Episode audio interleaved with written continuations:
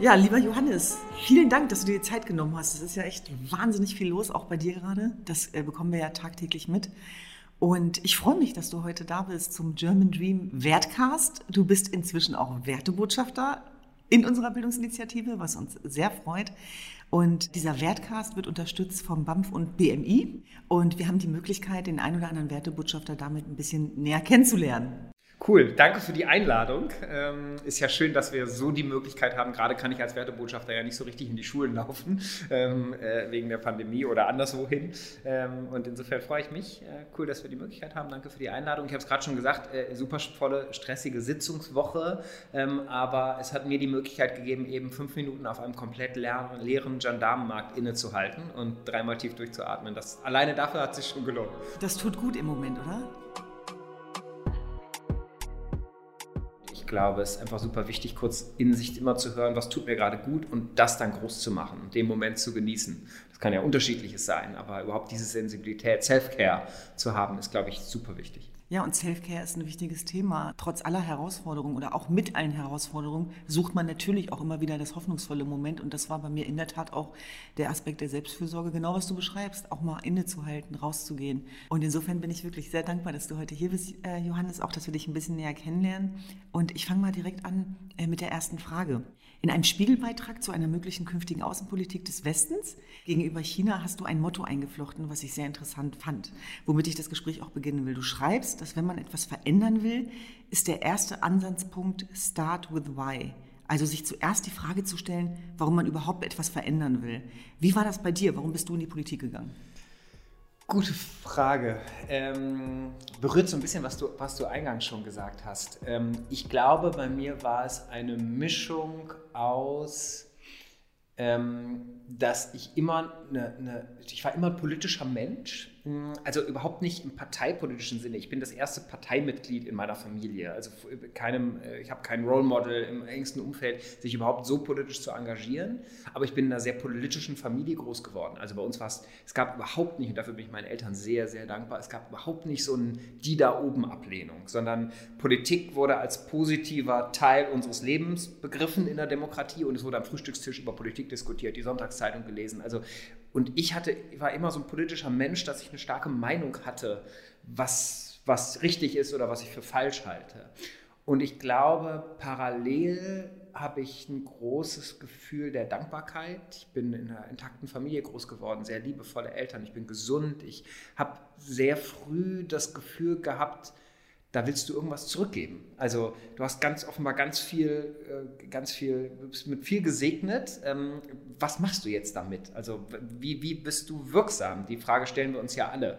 Und ich hatte immer das Gefühl, dass auch ähm, da, da irgendwie der Gesellschaft was zurückgeben zu können. Und dann irgendwann hatte ich die Zeit, ähm, äh, mich politisch zu engagieren. Ich habe irgendwann eingesehen, so als 15-Jähriger, dass meine Fußballkarriere bei Turo Wermelskirchen nicht zu Profifußball führen wird und habe das Hobby aufgegeben und hatte Zeit. Und dann weiß ich noch genau, ein Schulfreund sprach mich an der das genau analysiert hat, gesagt, warum bist du eigentlich, warum bist du eigentlich nicht in der Partei? Warum bist du eigentlich nicht politisch aktiv? Und ich dachte mir, ja, warum eigentlich nicht? Und ähm, dann habe ich angefangen, mich zu engagieren, habe erst noch mir eine andere Partei angeschaut, war ein Jahr bei den Grünen, bin dann meinen Weg zur FDP gefunden. Und ich glaube, was mich dann, das war das dritte und letzte, was dazu kam, was mich dann dabei gehalten hat, war, dass ich schnell das Gefühl hatte, wirksam zu sein. Schnell das Gefühl hatte, du kannst in der Politik einen Unterschied machen. Und die Kombi hat mich dann dabei gehalten, das Gefühl zu haben, es ist sinnvoll und immer wieder an Wendepunkten meines Lebens, zum Beispiel als ich mal vier Jahre im Bundestag war, dann rausgeflogen war, bin ich nach Asien geflüchtet, ein Vierteljahr, knappes Vierteljahr nach China, nach Beijing, habe nachgedacht, was willst du jetzt machen beruflich? Und bin immer wieder bei dem Punkt geblieben, erstens ähm, äh, mich auch beruflich einzusetzen für Dinge, an die ich glaube. Ich bin dann zur Bundesagentur für Arbeit gegangen, also auf die Exekutive gewechselt, aber dabei bleiben zu wollen bei meinem politischen Engagement. Und so ist es bis heute. Was hat sich seitdem verändert? Also was sind heute deine Ziele? Inzwischen bist du Bundestagsabgeordneter, einer der prägendsten Gesichter der FDP. Du wirst sehr intensiv wahrgenommen, auch mit Themen, die man jetzt nicht erstmal mittelbar mit der FDP verbindet. Das ist auch sehr spannend, darüber reden wir gleich nochmal. Was möchtest du heute verändern oder was passiert dann, wenn der Realitätscheck kommt? Ich glaube, man muss schon am Anfang und sich das bewahren, das realistische Verständnis zu haben, dass Politik ein Dauerlauf ist. Du darfst sozusagen, glaube ich, nicht dich im Klein-Klein verlieren. Du musst immer den Blick fürs große Ganze und was dich wirklich antreibt behalten und musst trotzdem irgendwie eine, eine Laufhärte haben, ähm, dass du weißt, das geht nur schrittweise. Wenn du mit der Einstellung rangehst, glaube ich, kann Politik extrem erfüllend sein. Und was mich antreibt, ist ähm, jetzt nicht ein ganz alleiniges Thema. Ich bin nicht irgendwie da tief in der Fachpolitik und das ist, was ich bewirken will und dann höre ich mit der Politik auf, sondern ich glaube einfach, dass unser Land ja insgesamt auf so einer und die Welt auch grosso modo auf so einer Aufwärtsbahn ist. Also wie viel weiter ist die Menschheit heute als noch vor 20 Jahren? Bei allen Rückschlägen, Herausforderungen, aktuell durch den Populismus zum Beispiel. Aber und erst recht als vor 50 Jahren. Und ähm, so, das finde ich, das finde ich enorm motivierend, wenn man das immer wieder realisiert, wenn man auch auf der Welt rumkommt und das aufnimmt und gleichzeitig dann politisch genug ist zu verstehen, ja, das kommt von was, das kommt von Entscheidungen. Und ich glaube halt von Werten im Wertcast, die ähm, äh, sehr liberale sind, nämlich äh, dem Glauben an die Freiheit, ähm, der Verbindung von wirtschaftlicher und gesellschaftlicher Freiheit, von offener Gesellschaft und Unternehmertum ähm, und äh, letztlich aus den Menschen. Wenn du dann immer mehr Menschen die die Chance gibt, und das ist so ein bisschen vielleicht so die Essenz meines politischen Antriebs, dass jede und jeder wirklich die Chance hat, das Leben in die eigene Hand zu nehmen und den eigenen Traum zu leben. Unabhängig davon, wo man herkommt, wie man aussieht, wie dieser Traum aussieht. Dann glaube ich, das ist eine Kraft, die unsere Gesellschaft so viel stärker macht und am Ende auch die Welt besser macht. Klingt jetzt sehr pathetisch, aber davon bin ich wirklich zutiefst überzeugt, sich für, dafür einzusetzen. Ob das jetzt Bildungschancen, Bildungsgerechtigkeit ist, eine Gesellschaft, wo es weniger Diskriminierung gibt, ob das äh, die, die Fahne für Selbstständige und Unternehmer hochhalten ist, das dann die Ableitung. Das treibt mich an. Das klingt ja eigentlich nach dem perfekten German Dream. Ja, das ist sehr nah. Deswegen glaube ich, war ich auch sofort gekauft, als du gesagt hast, ey, guck mal, was wir hier machen. Willst du da nicht mitwirken? Weil das ist, glaube ich, der Wert, der bei euch auch äh, völlig im Kern hinter eurer Initiative steht. Und deshalb finde ich sie auch so großartig. Und ich sag mal, trotzdem merken wir natürlich auch gerade bei dem, bei dem, ja, letztlich Ansatz auch, äh, diesen Wert der sozialen Gerechtigkeit, wirklich auf die Probe zu stellen, dass es da natürlich noch sehr, sehr viele Herausforderungen gibt. Total. Und äh, die gilt es ja dann eben auch gemeinsam zu lösen. Wir sind fest davon überzeugt, dass man auch Politik machen kann außerhalb von Politik, also sozusagen auch ein zivilgesellschaftliches Engagement, wo wir viele Themen äh, reintragen. Und du hast es gerade sehr schön beschrieben und, und, und auch nochmal, was die persönlichen Werte angeht, aber eben auch in seine Fähigkeit, äh, und in seine eigene Freiheit zu kommen. Daran steht sich eigentlich auch meine nächste Frage an, wie, wie konkret diese liberale Bildungsgerechtigkeit aussehen kann. Also wir ja. wissen, und das hast du ja gerade auch benannt, dass, dass Kinder nicht mit denselben Chancen in die Schule kommen. Und, und gerade jetzt während Corona sehen wir ja auch das Gefälle, angefangen bei den Lebensbedingungen und der Anschaffung von Tablets und dem Umfeld. Also einfach, um nochmal die konkreten Lebensverhältnisse von Menschen zu beschreiben, die wirklich im Schmerz sitzen, die Existenzängste haben. Und das Thema sozusagen geht ja weit über Bildung hinaus. Was macht die FDP da genau? Und äh, ist das Bewusstsein auch dafür da, dass, dass gleiche Chancen nicht Gleichberechtigung bedeutet. Ich glaube, man muss zwei Dinge differenzieren. Mm, und das gilt für uns alle als Gesellschaft. Wir müssen schon unterscheiden, wollen wir sozusagen, wollen wir äh, gleich echte Chancengerechtigkeit schaffen oder wollen wir, dass alle Lebensbiografien gleich sind? Letzteres will ich nicht. Ich finde es zum Beispiel voll okay, dass Menschen, ich bin total neidfreier Mensch, also dass Fußballspieler verdienen, Profifußballer und äh, Sportlerinnen und Sportler in einem Umfang, wo ich sage, puh, das ist sehr viel im Vergleich da, da kann ich mit leben. Genauso wie ich ähm, den BioNTech-Gründern, die finde ich die Helden eines, eines modernen Deutschlands sind, da kommt auch alles zusammen. Einwanderungsland, offene Gesellschaft, Marktwirtschaft, Unternehmertum, auch noch Globalisierung dabei. Also großartig hätte es, wenn es nach so Typen wie der AfD ginge, in Deutschland nie geben dürfen, äh, als Kinder äh, türkischer sogenannter Gastarbeiter. Ähm, dass die jetzt Multimilliardäre sind, da sage ich, hey, ist mir ganz, also erstens werden die das sowieso in die Krebsforschung investieren und selbst wenn nicht, ist mir ganz egal. So, also da, das, und das ist ja nur die materielle Dimension. In Wahrheit hat ja diese Unterschiedlichkeit an Lebensträumen hat ja auch total viele immaterielle Dimensionen. Aber was ist mit den Urscheins und Özlem Tüderjis, die keinen Impfstoff entwickeln? Das ist ja immer noch eine riesen Ausnahme. Genau, da ist die Frage, also nur mal klar zu machen, wo wollen wir hin? Wo ich aber hin will, ist, dass alle die faire Chance haben, diesen Weg zu gehen. Und das haben wir, durch, das haben wir eben schon gesprochen, katastrophal weit von entfernt. Und was heißt das konkret? Bildungsgerechtigkeit als absoluten politischen Schwerpunkt. Ich habe gerade schon gesagt, vor der Pandemie wir wissen die Bildungschancen, das, das geht schon in der frühkindlichen Bildung auseinander, deswegen muss man da so viel investieren wie nirgendwo sonst.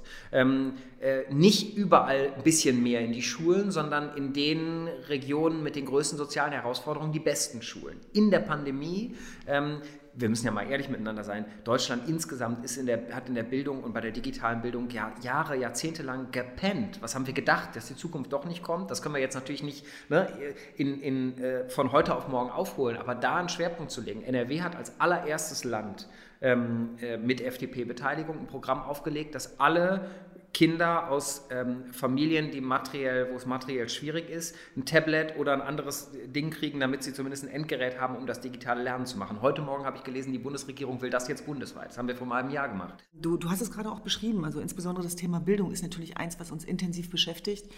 Und äh, wir haben eben schon durchaus auch persönlich die Erfahrung gemacht, dass äh, Schule auch schichtbewahrende Institution sein kann. Total. Und auf der anderen Seite aber eben auch ähm, der gelebte German Dream, dass wir als Produkte der Solidargemeinschaft mit all der Sozialisation, die wir reingebracht haben, aber vielleicht auch den Defiziten in Anführungsstrichen, dass wir nicht Muttersprachler waren zu Hause, dass meine Mutter nicht lesen und schreiben konnte, ja die Frage zu stellen, warum, was hat trotzdem geklappt? Mhm. Das hat natürlich ganz viel auch mit dieser vernetzten Solidarität zu tun, mit tollen Lehrern, die an uns geglaubt haben. Und Trotzdem gibt es auf der anderen Seite genauso viele, die eben auch von Erfahrungsberichten, erinnern wir uns an die MeToo-Debatte, TWO, ähm, wo Menschen mit Zuwanderungsgeschichte eben auch davon gesprochen haben, wofür sie die Tür zuging und dass mhm. sie aufgrund der Tatsache, dass sie nicht Michael, sondern Ahmed hießen, dann lieber die Hauptschulempfehlung bekommen haben ja. und das eben auch reduziert worden ist auf die Herkunft. Und trotzdem sage ich, ich weiß nicht, wie es dir damit geht, insbesondere auch dieses ähm, heiße Thema Migration, Zuwanderung, Identität, gesellschaftlicher Zusammenhalt, wie, wie wir damit umgehen, äh, sich das oft verliert, auch in so einer, ähm, ja, aus meiner Sicht Identitätsver also Identitäts sozusagen mhm. Krise mhm. und, und auch so ein bisschen Verfolgung mhm. oder eben Verfolgung.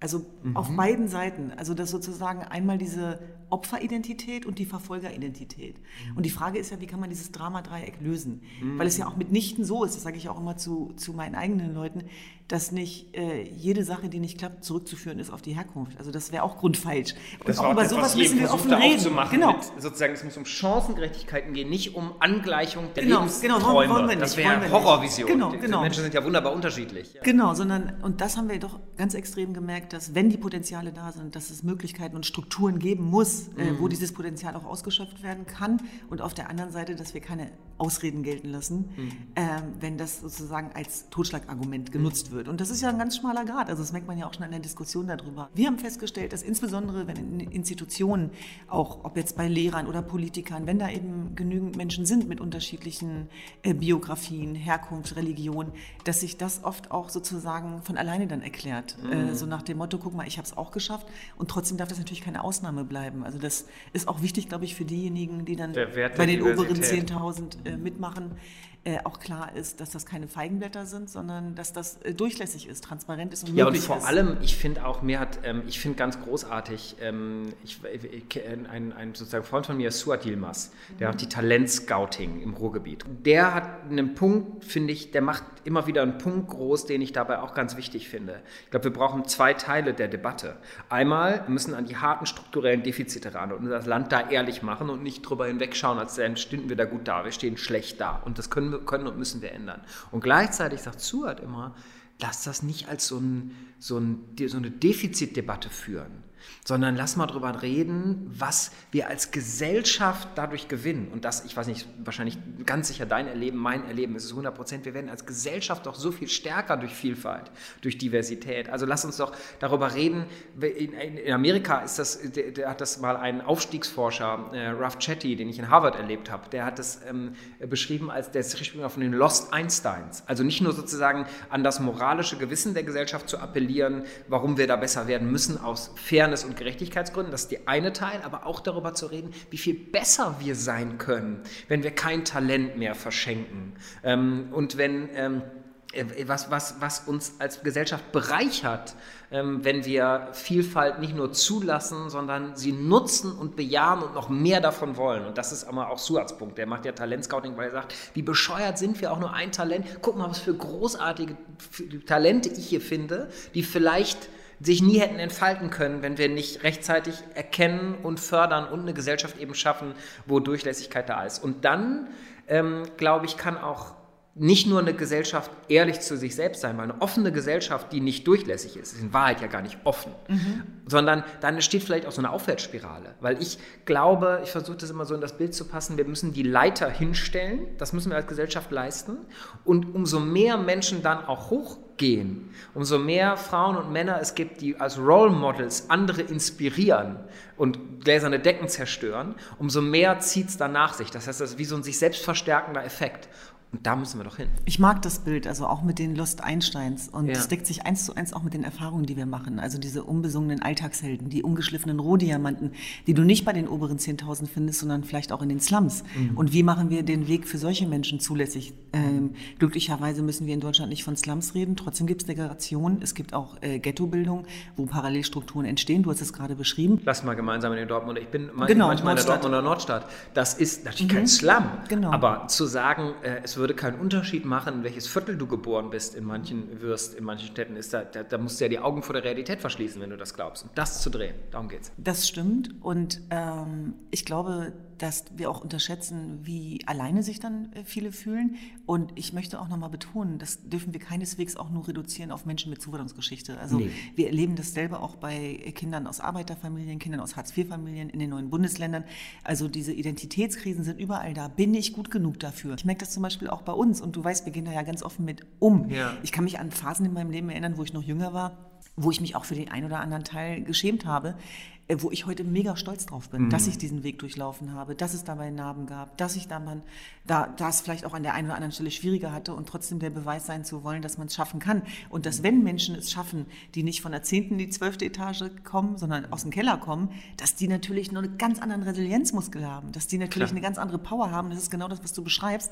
Das verstärkt jede Institution und jedes mhm. Unternehmen. Das lässt sich sogar in den Zahlen nachweisen, dass die Vielfalt an Perspektiven stärker macht. Heute schon sind ich nehme mal nur die Perspektive ähm, ausländische Wurzeln. Heute schon sind, äh, sind äh, äh, Unternehmen, die von Menschen mit sogenanntem Migrationshintergrund, ich mag den Begriff nicht so gerne, mhm. aber wo irgendwie ein Eltern, entweder selber eingewandert oder zumindest ein Elternteil eingewandert geführt werden, im Schnitt innovativer als der Durchschnitt der Unternehmen. Äh, und dasselbe gilt auch für alle anderen Dimensionen, um nicht nur über, über Einwanderung zu reden. Ähm, äh, überhaupt Aufstiegsbiografien bringen ja immer auch, du hast gesagt, einen Resilienzmuskel, eine Härte und eine Erweiterung der Perspektiven da rein. Und diese Vielfalt, die macht, schafft wieder eine neue Idee, die dann vielleicht riesig wird. Die schafft Innovation im Wortsinne. Und ich glaube, das muss man immer wieder betonen. Man kann es in der Statistik sogar sehen, heute schon.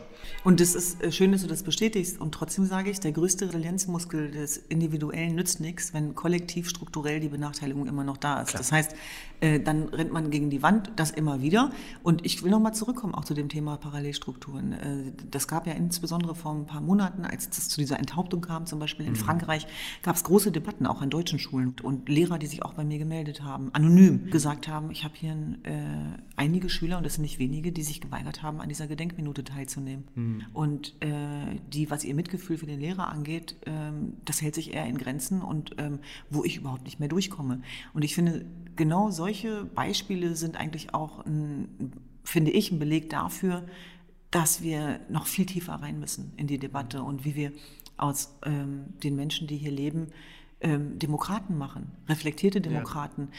Selbstbestimmte Demokraten, die, die kritische Fragen stellen, aber gleichzeitig eben auch ein Bekenntnis zu verlangen, was für mich selbstverständlich ist, dass wir mit beiden Füßen auf dem Boden des Grundgesetzes stehen. Und darum geht es ja auch bei German Dream, dass wir sozusagen ähm, Zeitzeugen der freiheitlich-demokratischen Grundordnung, die von ihren Biografien erzählen, von ihrem German Dream, aber auch dem German Trauma.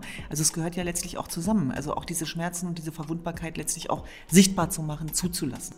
Total. Da bist du ja auch, finde ich, immer ein großartiges äh, Role Model, ähm, weil du den totalen Schwerpunkt deiner Arbeit eben auch auf diesen Aspekt legst und ich kann dir gar nicht mehr zustimmen. Also das Grundgesetz konstituiert den German Dream. Da steht drin, jeder darf sich so entfalten, das ist ja juristische Sprache, ich würde sagen Lebenstraum, ähm, äh, und darf dabei nicht diskriminiert werden für Dinge, für die, die ihn oder sie eben per Geburt mitgegeben sind, Hautfarbe, Herkunft, whatever, ähm, familiäre Herkunft. Und gleichzeitig setzt das Grundgesetz natürlich auch den Rahmen. Also ähm, äh, die, die sozusagen, die, was, was, wir müssen auch klar sagen, das ist der Deal dieser Gesellschaft. Der Grundgesetz ist der Boden und ähm, der, das setzt natürlich auch Grenzen äh, und wo man nach den Regeln spielen muss. Und diese Doppelbotschaft müssen wir natürlich immer mitbringen. Und in Deutschland gehört natürlich die Besonderheit auch dazu, ähm, dass äh, wir über das Grundgesetz hinaus auch, finde ich, eine gesellschaftliche Verantwortung haben, die sich aus unserer Geschichte äh, gebiert. Also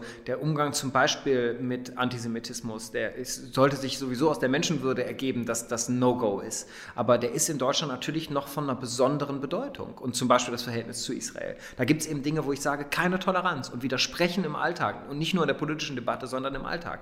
Und wenn dann jemand sagt, ja, habe ich ja nichts mit zu tun, äh, sage ich als jemand, dessen Familie seit Generationen in Deutschland ich habe auch nichts damit zu tun, im Jahre 82. Und trotzdem weiß ich, ist meine Verantwortung als Deutscher, der, wo ich hier ganz viel in dieser Gesellschaft auch mit Glück gesegnet bin, in diesem Land leben zu dürfen, dieser Verantwortung auch gerecht zu werden. Das ist dann eben auch Teil der Story unseres Landes, des German Dreams. Und das sozusagen politisch zu betonen, aber auch im Alltag zu betonen, finde ich super wichtig und auch zu sagen, wo sind sozusagen, wo sind die roten Linien, wo ist Schluss ähm, äh, und wo muss man dann auch aufstehen. Und ein letzter Gedanke, weil du eben Lehrer betont hast, ich finde, ähm, äh, ein, nicht der einzige, aber ein Ort, wo es sich total entscheidet, ist natürlich die Schule.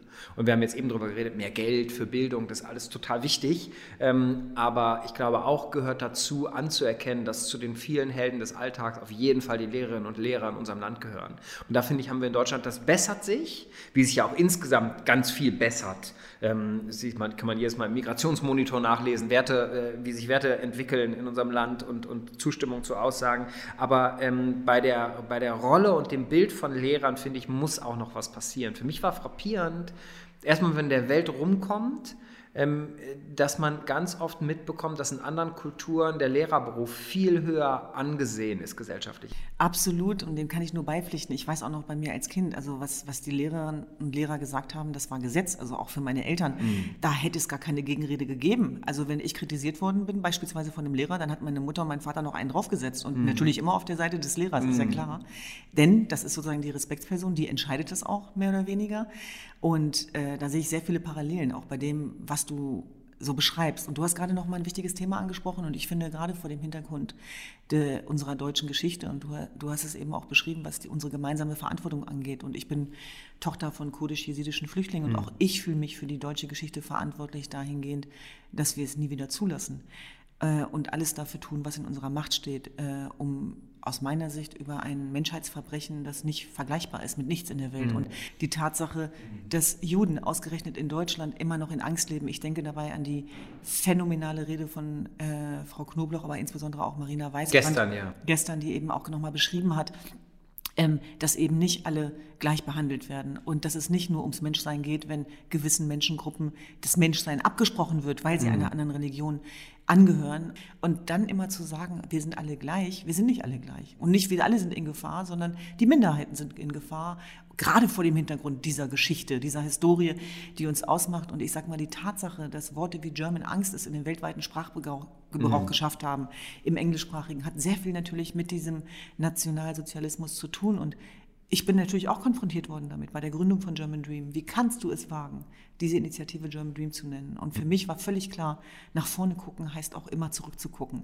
Und darüber zu sprechen, ein Deutschland aufzubauen, heißt auch immer sich daran zu erinnern, was schiefgegangen ist. Aber ich bin der festen Überzeugung, dass wir diese Geschichte erzählen müssen, dass wir diese Narrative auch als Zivilgesellschaft mhm.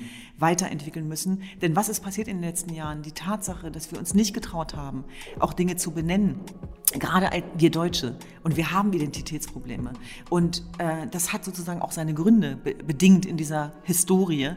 Äh, ich trotzdem nur davor warnen kann, das sozusagen den bösen Zwillingen zu überlassen, also sozusagen mhm. den Rechtspopulisten, den religiösen Extremisten, die uns dann Identität erklären wollen. Das ist ja sozusagen ein ganz wichtiger Ansatz gewesen, auch für die Gründung der Initiative als eine mögliche Antwort auf Antisemitismus, auf Rassismus, auf Islamismus, auf sämtliche Ismen, die mhm. uns beschäftigen Was tut ihr da konkret äh, gegen, auch in der FDP? Wir müssen uns klar machen, wir, wir haben, finde ich, immer eine doppelte Aufgabe. Wir haben immer ähm, die Aufgabe, auf die geistigen Wurzeln zu zu schauen, wo kommt was her. Und natürlich, wenn rote Linien überschritten sind, einfach auch mit der ganzen Härte des Rechtsstaats einzugreifen.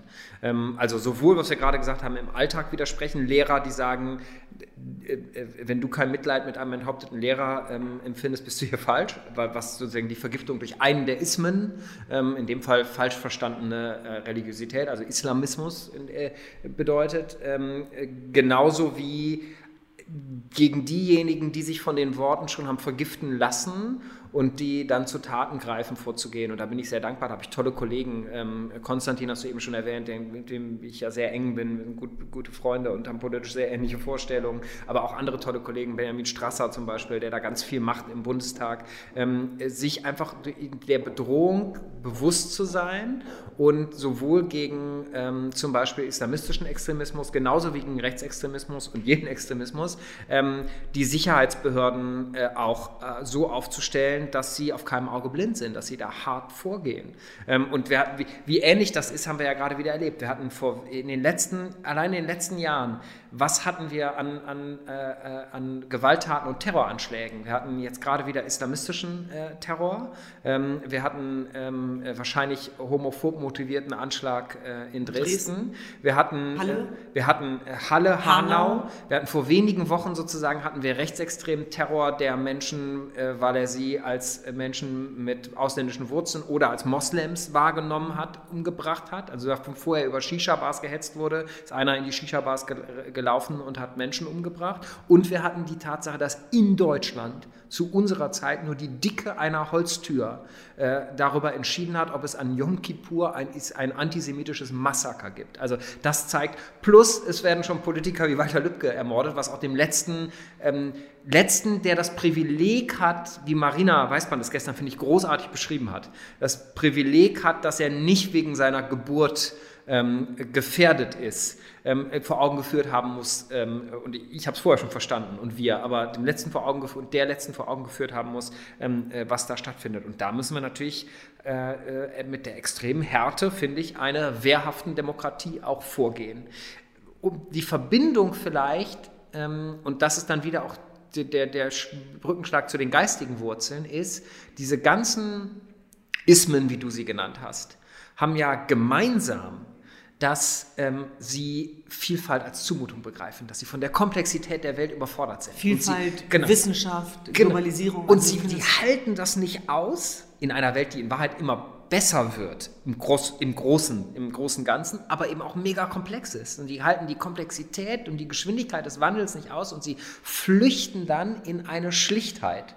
Bei den, bei den Populisten ein goldenes Vorgestern, was es so nie gab, und bei den Ismen, bei den Extremismen dann ein Feindbild. Rechtsextremes Feindbild sind die Ausländer oder die, die man für Ausländer hält, weil man nicht versteht, wie wir in Deutschland mittlerweile Staatsbürgerschaft definieren. Äh, Islamismus sind äh, die Ungläubigen.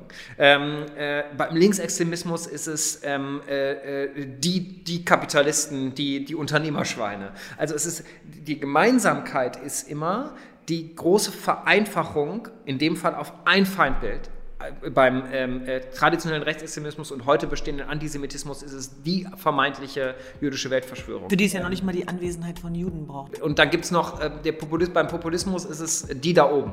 Ähm, also es ist, immer der, es ist immer das eine Feindbild und in Wahrheit steht dahinter ja, man hält die, Real die Komplexität der Realität nicht aus und der, der emotionale Exit ist, ich transferiere meine Überforderung auf Wut auf ein Feindbild. Und das ist die Wurzel, wo wir schon ran müssen. Aber um es nochmal runterzubrechen, du hast gerade von Walter Lücke erzählt und ich sage mal, gerade als Politiker und Spitzenpolitiker seid ihr auch privilegiert, also auch was die Sicherheitsmaßnahmen angeht. Aber wie viele Menschen gibt es da draußen, insbesondere aus der Zivilgesellschaft, und ich glaube, dann wird es gefährlich, die, die sich nicht mehr trauen, auch Gegenrede zu leisten und, und zu antworten.